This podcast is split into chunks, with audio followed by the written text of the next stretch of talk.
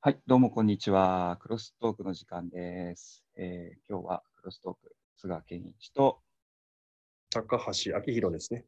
でお届けさせていただきます。はい、どうも。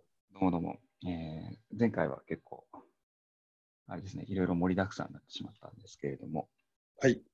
今週もトピックとしては、えー、早速なんですけれども、そうですね、えー、ちょっと仕事関連で見てて面白いなと思ったことがあったんですけれども、はい。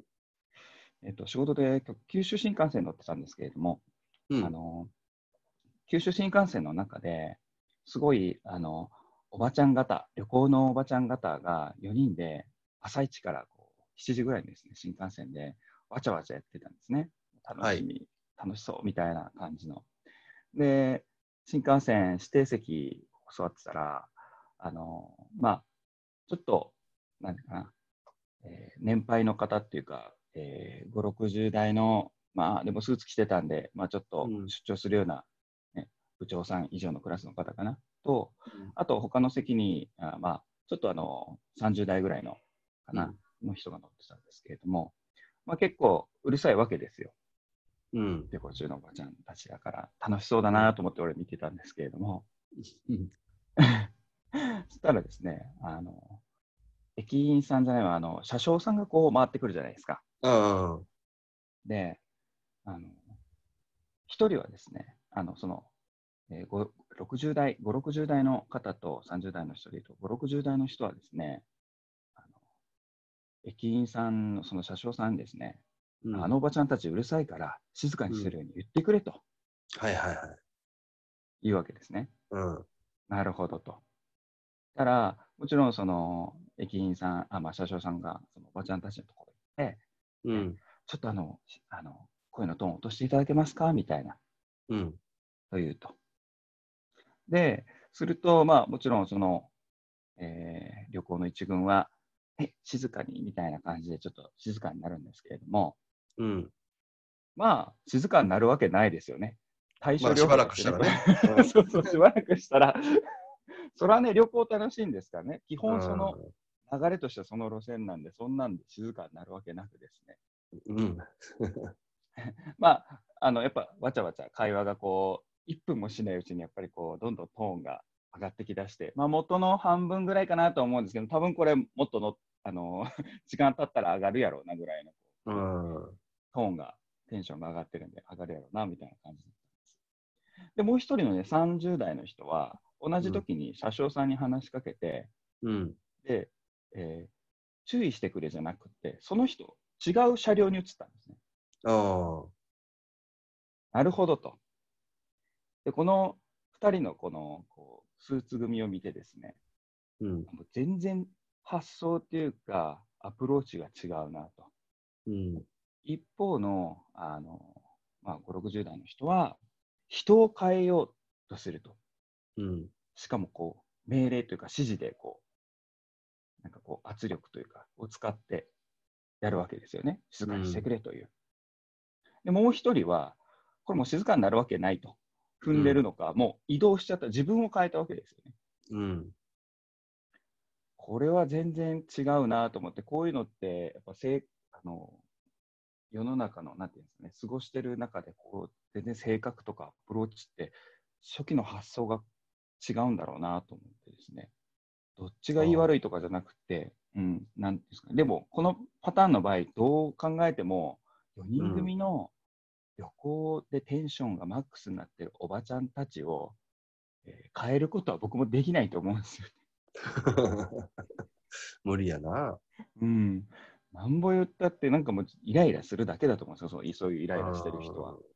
うん、お互いルーズ、ルーズルーズですもんね、これは。うん、だでも多分思うねんけど、その50代の人と30代の人と、えー、偉そうな言い方をすると欲しいものが明確かどうかの差やと思うね。おー、なるほど、なるほど。 30代の人は静かな環境が欲しいわけでしょ朝の一番でなんか仕事がしたいのか寝たいのか分かんないけど。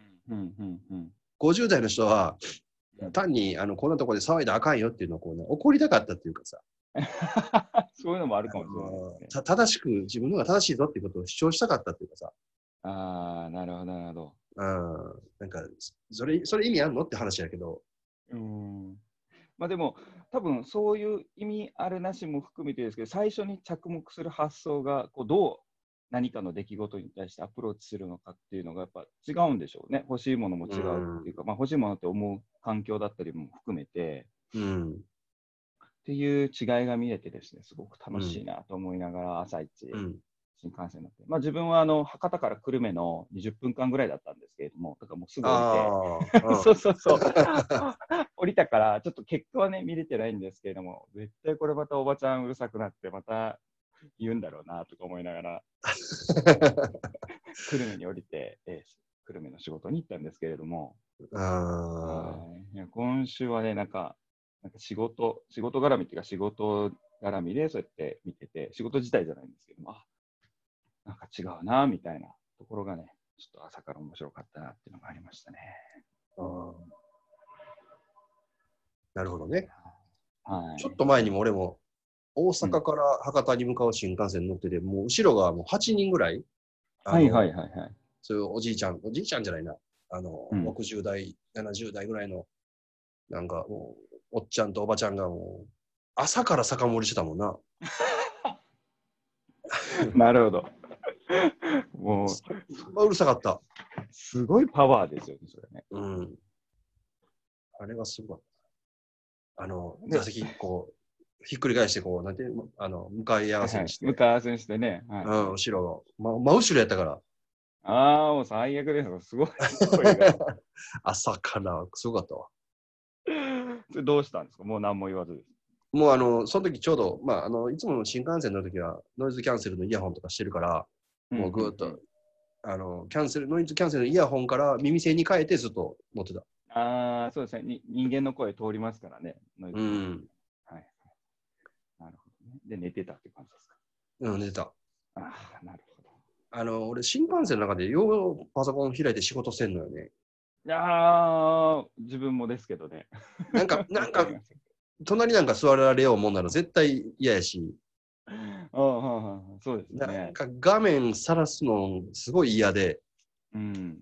よくないですからね。うんコンプラ上というか、はい。セキュリティよくなんかたまに契約書とかさ、うんうん、そうそうそうそう。でメールとかやってはる人いてやるけど、ようやるなって思うのいつもあんそうですよね。の。うん、もちろん覗き見せんようにするけど、まあ見えますよね。うん、見よう思ったら見えるし、なんか逆にこう、開かれるとそっちの方見られへんから余計不自然な感じになって思うてさ、そうそう。嫌やわそうですよね。うん、わかります。ね、あの、なんですかね、隣もそうですし、普通にね、歩いてるところでも見えますからね。うん。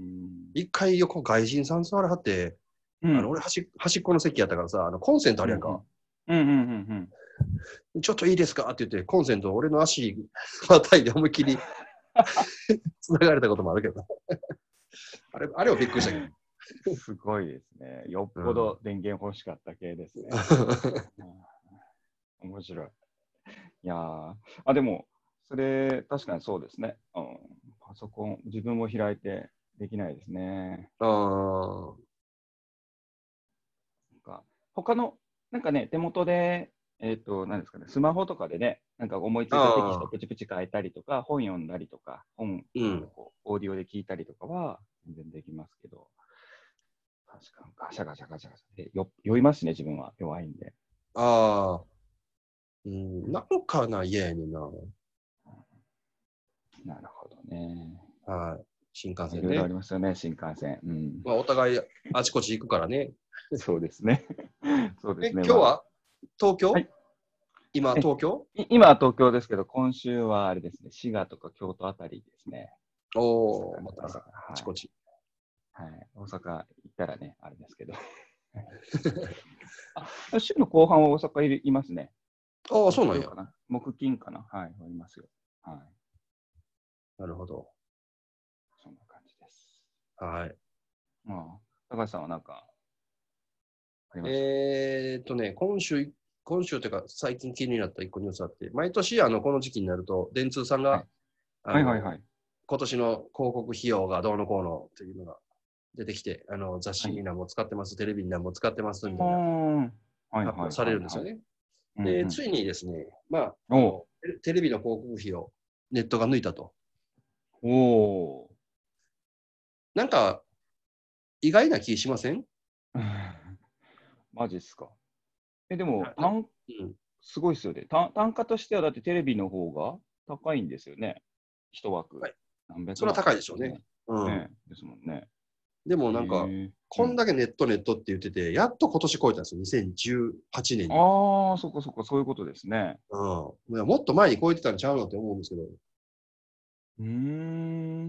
なんか意外と、えー、と例えば何雑誌とか、あのーラジオとか、うんうんえー、今年一番落ちたの、何やったかな、えっ、と、ラジオやったかな、一番落ちたのは。あ、じうゃん。雑誌かう。んうんうん。雑雑誌誌。一番落ちてるのかな。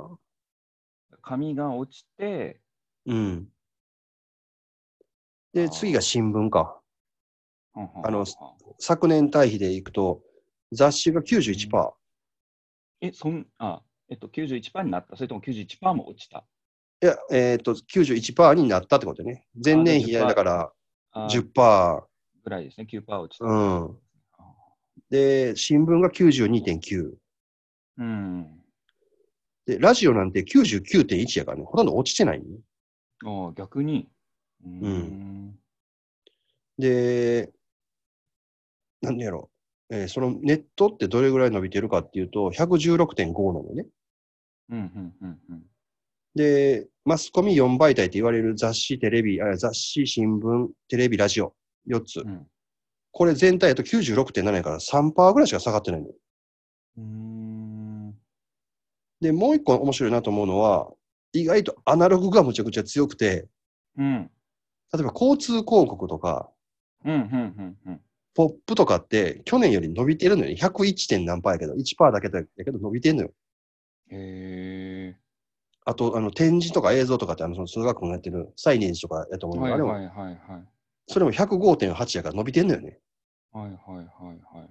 だから、そういう、いわゆるアナログメディア、あの、電通さんのくくりでは、プロモーションメディア広告費っていう形のくくりになってるんだけど、それは昨年対比で99.1やから、ほぼ1%しか下がってなくて、うんうんうんうん。で、そこも、えー印刷メディアが一番下がってて、電話帳が一番下がってるの。ええなるほど、ね。うんうん印刷とか、もうまあ言うたら、これもアナログ言ったらアナログなんやけど、えーなんて人の目に直接触れる広告は結構伸びてるってことよね。うんうんうんうん。交通広告とか、その、ね、ポップなんてまさにそれやし。そうですね。うん。うん、ああ、じゃああれか、メディアというか媒体を通してっていうのは、もうインターネットになり、うん。まあ、で、まあ、普通にリアルっていうか、まあ、展示その場所っていうものに関しては、まあ、根強いってことですね。うん。だからそういう意味でいくと、うんあの、実はアナログも、うんえー特にポップとか交通広告で考えると分かりやすいんやけど、ある程度通る人ってもう、決まってるというか、うんうん分かってるというか、この広告出す側も。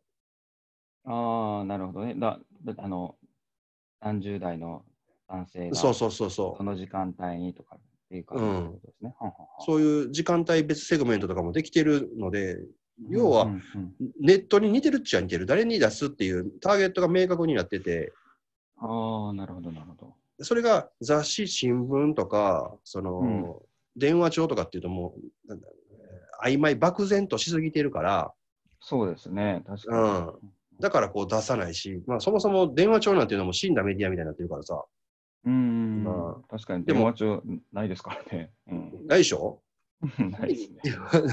家に電話ないしね、うち も。うん、確かに。増えてきましたね。うんうん、で、そういう中途半端なセグメントしかできないものっていうのがなんかちょっと消えていってる。うんかなと。で、確かに。うん。べ別の側面で見ると、消えていってるとはいえ、うん。 10%ぐらいしか減らへんのね。うん。うん。うん。うん。うんそうですね。うん。一番縮減小っしてるるやつで規模もで、しょそうそう。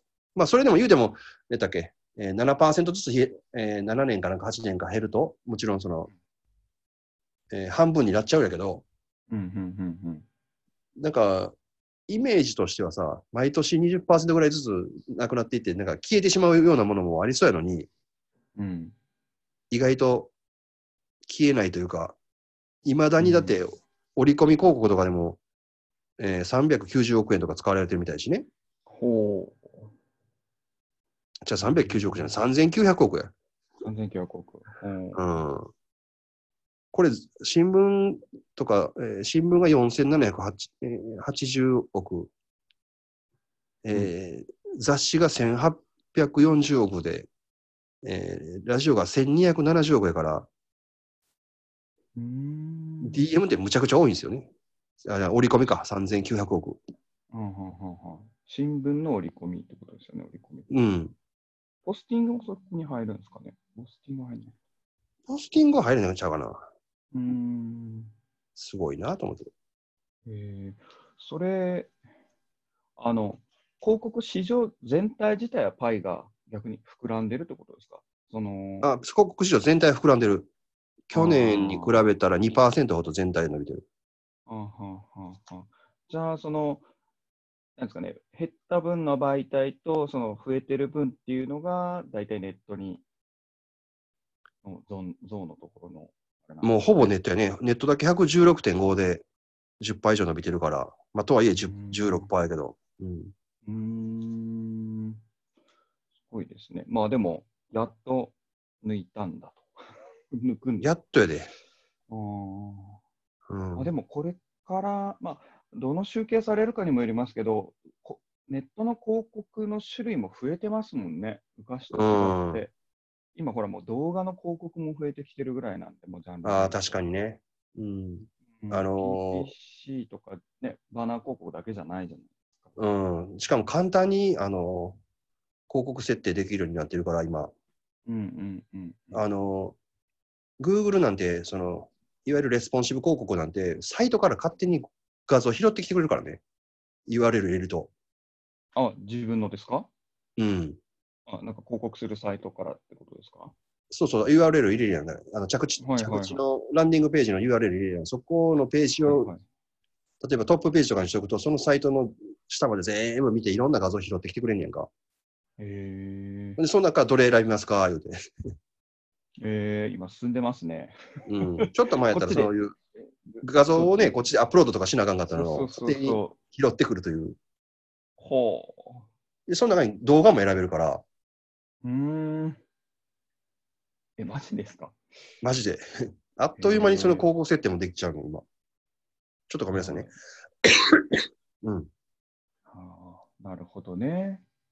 だからもう広告も、広告モデルって好きじゃない、広告の仕事していながら言うのもあれだけど、広告モデルって好きじゃない けど、あの自分が YouTube とか見てて広告出てきたらもう、し殺したろかぐらいの勢いで消すけど、なんかこの、うん。この変わり方、このゆっくりした変わり方っていうのが日本的なのかなっていうのと、えーうんうんと意外とアナログでも、えーピンポイントのアナログ、うんうんうんさっき言った交通広告とか、ポップとか、うんサイネージとかみたいなところは、うんまだこうやりようがあるのかなっていう。うんなるほどね。うんなんか、それで言うと、今、ネットの広告って伸びる理由が、やっぱりほら、費用対効果、ROI が見れるじゃないですか、フィードバックがあ得られるし、で、テストも簡単にできるじゃないですか、AB テストとか。ーうん。でリアルの媒体で言うと、サイネージが多分将来そういうふうにはなりますもんね。ああ、できるでしょうね。はい、アイボールセンサー、あの要は監視カメラみたいな、要はカメラが、ね、そのパネルについちゃえば、う何ん。人通ってるとか、で、その人がこっち見たときっていう瞬間っていうのはやっぱ、ね、わかるんでカウントしたり、で、その時何が、何時に、どういう人たちが見たから、どういうもの流れてましたよ、みたいなとかって、うん。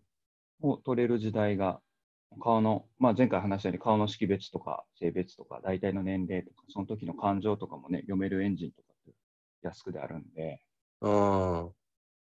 うん、それがもうハードウェアで突き出したら、まあ今、まだパネ、外に出せるパネル自体が高いからあれですけれども、サイネージもそういうリアル、リアルの広告出しながら、時間帯でもちろん変えれるし、うん。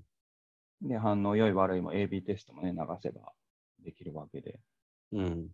うん、だからサイネージも、もっと言うとあれちゃうのだって、個人が持ってるスマホと Bluetooth で通信できれば、うん、例えばその時間が長いっていうことは、滞在、店に滞在したんやろうし、みたいなぐらいはすぐできんじゃないうん。あ、えっとね、Bluetooth じゃなくて、滞在時間が長いとかどうかっていうのはもう Wi-Fi で、わまあ、時代的にはわかるので、ああ、はそれはあの Wi-Fi の SSID を探す電波のあれでわかる。いはいはいはい。それでう、んね、もうだって今すぐでも、なんていうの、店にこんだけあそう入りましたよっていうの分かるもんね。あ、わかります。あの、まあ、大体のエリアですけれども、まあ、前をこれぐらい通ってて、で、滞在時間がこれぐらいの人がいて、とかっていうのはわかるんで。うん。で、ポスデータと合わせて、で、考えると、あの、なんですかね、ネットでいうファネルみたいなやつですかあの、うんうんうん。すぐ帰るお客さんというか、サイトに訪れた客で、中の滞在時間平均が何ぼ、で、購入者が何人みたいな、とかっていうのはわかります、ね。全部分かるよね。ううんそういうのは、だからリアルでもできるようになるっていうのは、まあ、サイネージとかあるでしょうね。ん。うん。だだから、その時にはもうあれはい、どうぞどうぞ。もう一個、あの、別の話のようで話、えー同じ話なんだけど、ジオフィルターを使った広告っていうのは結構はいはいはいはい。最近出てきててさ、あのはいはい。あの、マップ上にフェンス張ってとかですよね。そうそうその地域に入っったらとか。はいはい。うん。でもそれってさ、あの、この広告の費用の媒体別広告費っていうのを見ると、そもそも交通広告ってさっきも言ったように101%なのね、前年対比うが。ん。うんうん。だから、そんなややこしいことせんでも交通広告でええ やんっていう。ああ、そもこ、うそこがリンクするかもしれないですね。システム上ね、今度は配信できる。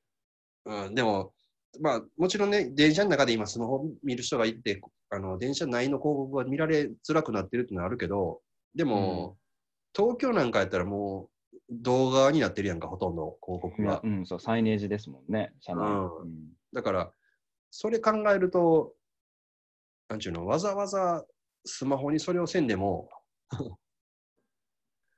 うんうんあの駅にポスター貼るとかでもええんちゃうかなと思ったりするけどね、そういうところはう。んあちなみにこの聞いてる方に向けてジオフィルターって何ジオフェンスって何っていうのがあるんじゃないかと思うんですけれども、どういうことが今、で説明して、理理系が説明してるなるほど。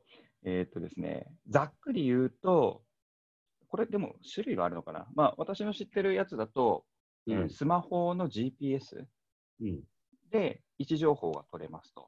うん。で、なので、えー誰々さんが何々駅の近くにいると、えーどれどれっていう広告が出るよみたいなのが設定できるっていうのが、字を使ったコマーシャルというかマーケティングっていうので聞いてるんですけれども、そうですね。はい、例えば新橋駅に、えー50代のあ30代から50代のサラリーマンが、えー来たらその時スマホで LINE を見てたら LINE 広告のところに、えーえー新橋カラオケ広場の広告が8時頃だ夕が、えー夜8時頃だと出るみたいな感じですね。うん。うん。っそうていいううことでやすつですね。うんうん。今逆にここうこういった設定までできるっていうことを知らないあの経営者の方も多くてですね、広告やってる人でもアナログやってると全然知らないみたいで、ああ。うん確かに。今でも広告、いやまあ広告やからやけど、広告、まあネット広告をずっとやってきたけど、あの、連動して教えてあげなあからね、ブログやの、SNS やの、まあ、自社あの、ー自社メディアやのっていうのをどう連動させて、どう使い分けてっていうことを、ーうんちょっと教えてあげんとなかなかうん難しいし、その、なんていうかな、大きい会社と部署分かれるし、小さい会社だと誰もおらんしみたいな。そうですね、うん、誰に教えてあげたら、担当者つけた方がいいんやけどね。そうですね、一気通貫できる人がいないいた方が強いでしょうね。うん。あのアメリそうカアメリカの方でしたっけ、製品開発であのプロダクトオーナーっていう発想がとあーデザイナはいーはいだはいろうが、あの、うん、あの、実際にエンジニアだろうが、デザイナーだろうが、その、マーケティング部門だろうが関係なくて一気通貫して、この製品のプロデュースっていうのを見るっていう判断する人っていうのが、うんホンダとかもつけてるんでしたけど、松田がつけてるのなんかそういう感じで車の分野とかもついてるように、そういう人でしょうね。プロダクトオーナーみたいな。人がいるそういうと発、想はね。うんう。ん、マーケティングの横断が。あますますだからあの、スペシャリストっていうよりも、ゼネラリストの必要性っていうのは高くなるかもしれないですね、逆にね。そうやね。うん。と思いますね。うん、二極二分化さ、まあ、スペシャリストはスペシャリストで必要なんでしょうけど、うんうんゼうんネラリストはゼネラリストで非常に。で、どっち育てるのが難しいって、やっぱゼネラリストの方が難しいですからね。そうやな。うん。ずっと通用するゼネラリストはやっぱね、いろいろ勉強してますから難しいですよね。いや、ずっと通用するゼネえゼネラリストになりたいね。うん、 そうですね。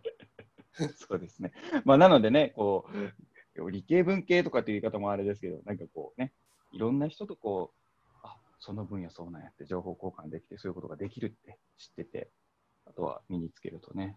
うん。ねうん、なるほど。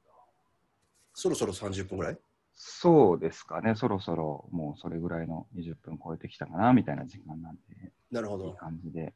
うんじゃあ今週は。報告のお話とはい。こんなところで。 こういったところで、また来週も、えーいろいろな新しい、今週出たキーワードとしては、ジオ、フェンシングとか、うん。の広告のね、えー世の中変わってきてますということで、はい。また来週も、ね、いろんなトピックスをお届けしたいと思います。はいクロ。ストーク、はい、お届けは菅健一と、高橋明宏でした。はい、えーでまた来週、さよならさよ。なら。